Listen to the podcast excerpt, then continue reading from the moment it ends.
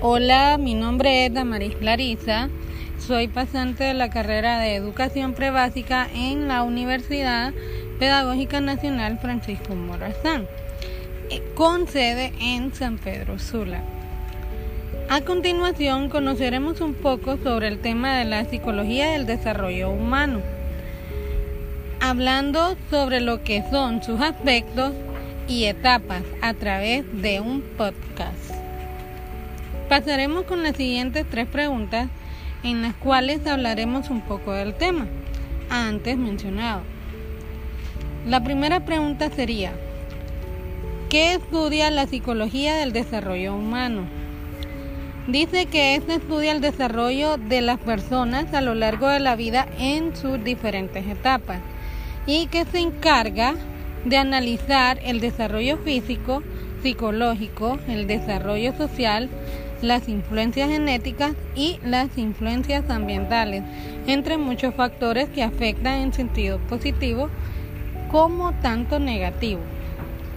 Siguiente pregunta sería, ¿qué aspectos toma en cuenta?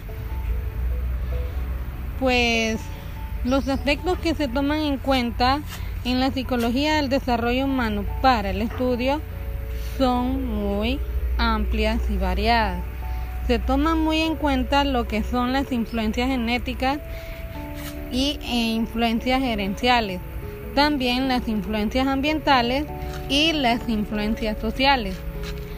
También las diferentes perspectivas que son varias teorías de los psicólogos en el pasado.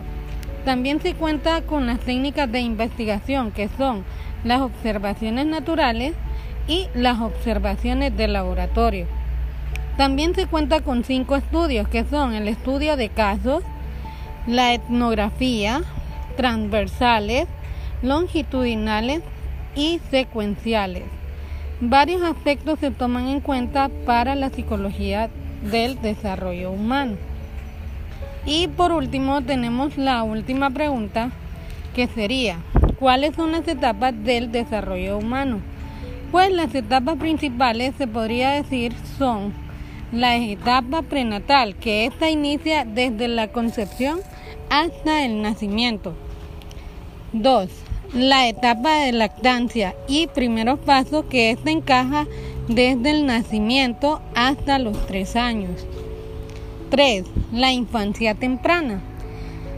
Esta entra en etapa de los 3 años a 6 años y la infancia intermedia que encaja desde los 6 años a los 11 años y la adolescencia que inicia desde los 11 a los 20 años.